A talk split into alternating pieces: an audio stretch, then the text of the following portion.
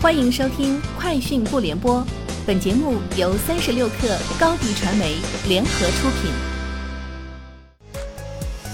网罗新商业领域全天最热消息，欢迎收听《快讯不联播》。今天是二零二二年二月二十五号。从消息人士处获悉，比亚迪选择百度为其智能驾驶供应商。百度向比亚迪提供行博一体的 ANP 智驾产品与人机共驾地图。百度智驾团队已经提前进场配合比亚迪进行开发，不久将实现合作车型量产。理想汽车公告称，王凯因个人原因辞去理想汽车首席技术官的职务，理想汽车总工程师马东辉将负责本公司智能汽车相关技术的研发工作。在火山引擎举办的视频云科技原力峰会上，火山引擎与阿里云、腾讯云联合发布一项超低延时直播协议信令标准。该标准首次正式定义了直播客户端服务器信令交互流程，将传统直播技术三到六秒的延时缩短到一秒，可广泛应用于赛事直播、在线教育、电商直播等对实时性要求较高的场景。从民航局获悉，春运四十天，民航共运输旅客三千九百八十二万人，日均运输旅客九十九点六万人，同比二零二一年春运同期增长百分之十二点五，比二零二零年增长百分之三点八，比二零一九年下降百分之四十五点三。总体来看，今年春运旅客出行数量虽未恢复到疫情前水平，但比二零二一年有大幅增长。正月初六。旅客运输量达到一百二十三万，此后连续二十天旅客运输量超一百万。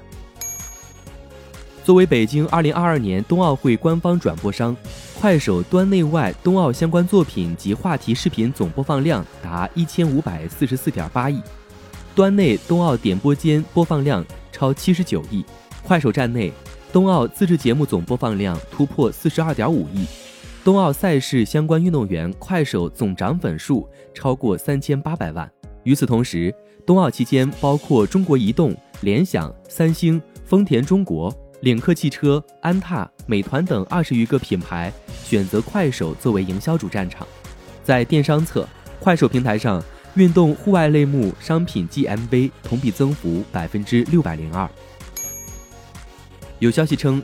涂鸦智能自去年开始裁员数百人，对此，涂鸦智能相关负责人表示，该消息不实，公司并无裁员计划。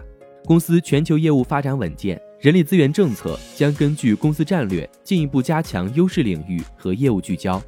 目前，公司多个岗位都在面向全球招聘，会持续为客户提供优质的产品和服务，欢迎优秀人才加入。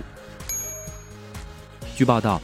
考虑在欧洲建设晶圆厂的英特尔，已经选定德国的马格德堡为建厂地址。外媒称，具体的消息在下周就将宣布。德国媒体在报道中表示，英特尔选定在马格德堡建设晶圆厂，部分原因是因为当地有大学培养 IT 方面的人才。英特尔的这一工厂将创造一千个就业岗位。除了人才，外媒认为有吸引力的商业区域。也是英特尔选择建厂的因素。以上就是今天节目的全部内容，下周见。